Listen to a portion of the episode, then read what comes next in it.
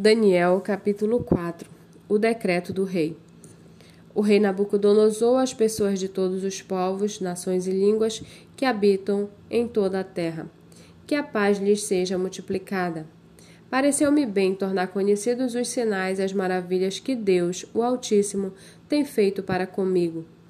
Como são grandes os seus sinais e como são poderosas as suas maravilhas. O seu reino é um reino eterno e o seu domínio se estende de geração em geração.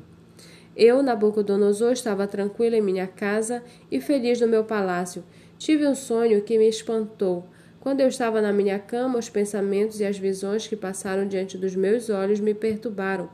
Por isso expedi um decreto ordenando que fossem trazidos à minha presença todos os sábios da Babilônia, para que me revelassem a interpretação do sonho.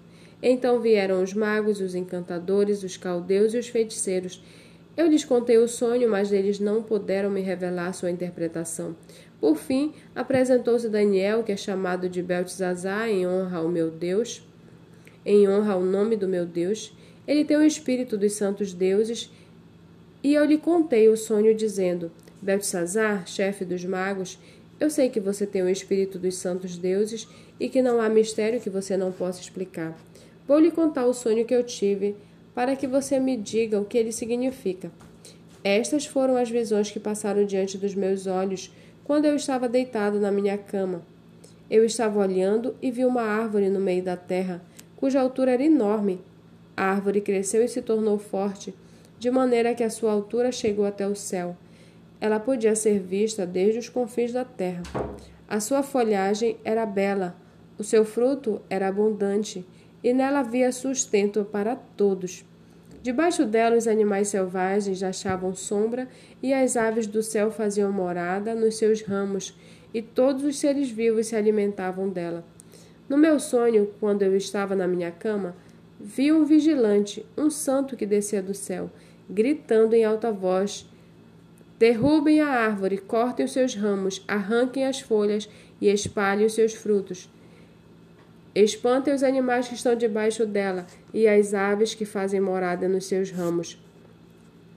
Mas o toco com as raízes deixem na terra, amarrado com correntes de ferro e de bronze, em meio à erva do campo. Que esse toco seja molhado pelo orvalho do céu, e que a parte que lhe cabe seja a erva da terra, junto com os animais. Que o coração dele seja mudado para que não seja mais coração humano, e lhe seja dado coração de animal, e passem sobre ele sete tempos. Esta sentença é por decreto dos vigilantes, e esta ordem é por mandado dos santos, para que os que vivem saibam que o Altíssimo tem domínio sobre os reinos dos homens. Ele dá esse reino a quem ele quer e põe sobre ele até o mais humilde dos homens. Este foi o sonho que eu tive, você, Beltesazar, diga a interpretação, porque todos os sábios do meu reino não puderam me revelar a interpretação. Mas eu sei que você pode, porque você tem o espírito dos santos deuses.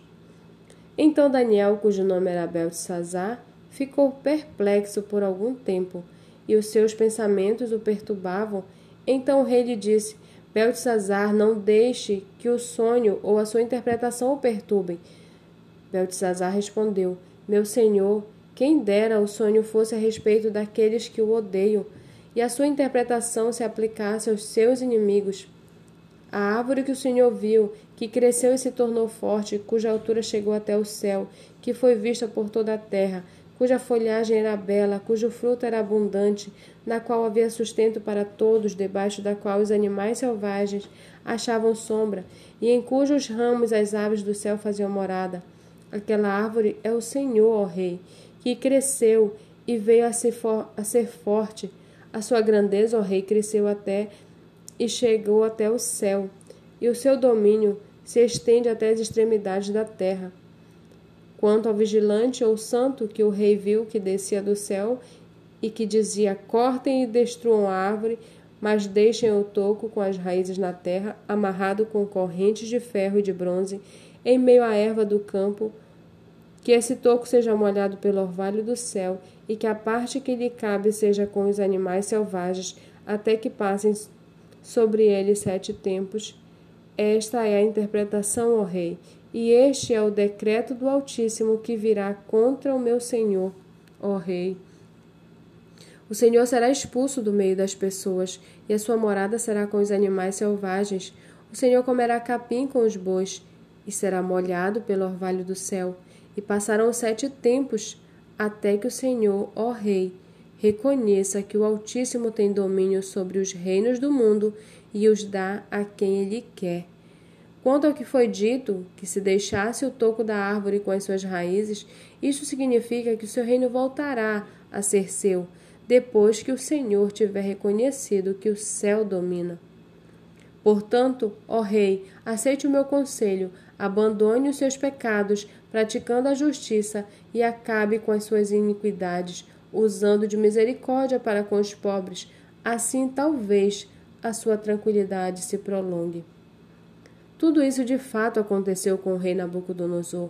Passado doze meses, quando estava passeando no terraço do palácio real da cidade da Babilônia, o rei disse: Não é esta a grande Babilônia que eu construí para a casa real, com o meu grandioso poder e para a glória da minha majestade? Enquanto o rei ainda falava, veio uma voz do céu que disse: A você, rei Nabucodonosor, se anuncia o seguinte: Este reino lhe foi tirado. Você será expulso do meio das pessoas, e a sua morada será com os animais selvagens. Você comerá capim com os, como os bois, e passarão sete tempos até que você reconheça que o Altíssimo tem domínio sobre os reinos do mundo e os dá a quem ele quer. Num mesmo instante, se cumpriu a palavra sobre Nabucodonosor. Ele foi expulso do meio das pessoas e começou a comer capim como os bois. O seu corpo foi molhado pelo orvalho do céu, até que lhe cresceram os cabelos como as penas da águia, e as suas unhas como as garras das aves. Mas ao fim dele, daqueles dias, eu, Nabucodonosor, levantei os olhos ao céu e recuperei o entendimento. Então eu bendisse o Altíssimo e louvei e glorifiquei aquele que vive para sempre. O seu domínio é eterno e o seu reino se estende de geração em geração. Todos os moradores da terra são considerados como nada, e o Altíssimo faz o que quer com o exército do céu e com os moradores da terra. Não há quem possa deter a sua mão, nem questionar o que ele faz. Nesse tempo, recuperei o entendimento, e para a dignidade do meu reino, recuperei também a minha majestade e o meu resplendor. Os meus conselheiros e os homens importantes vieram me procurar. Fui restabelecido no meu reino, e a minha grandeza se tornou ainda maior.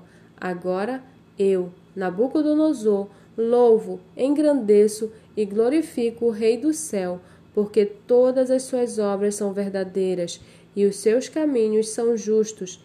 Ele tem poder para humilhar os orgulhosos.